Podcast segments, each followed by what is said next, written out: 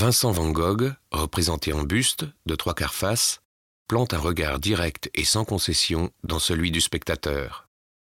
L'œuvre s'articule autour des trois couleurs primaires, le jaune, le rouge et le bleu, et des trois couleurs binaires, c'est-à-dire le mélange de deux couleurs primaires, l'orange, le vert et le violet.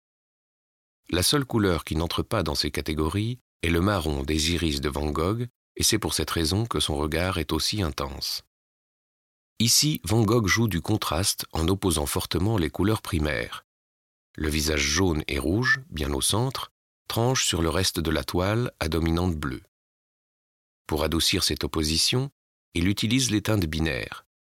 Il distille des touches de violet et de vert dans le modelé du visage et les cheveux. Et de la même façon, il contrebalance les nuances de bleu par quelques touches d'orange sur le veston. L'autodidacte qu'il est ne s'encombre pas de dessins préparatoires. Il forge la composition spontanément au fur et à mesure qu'il peint.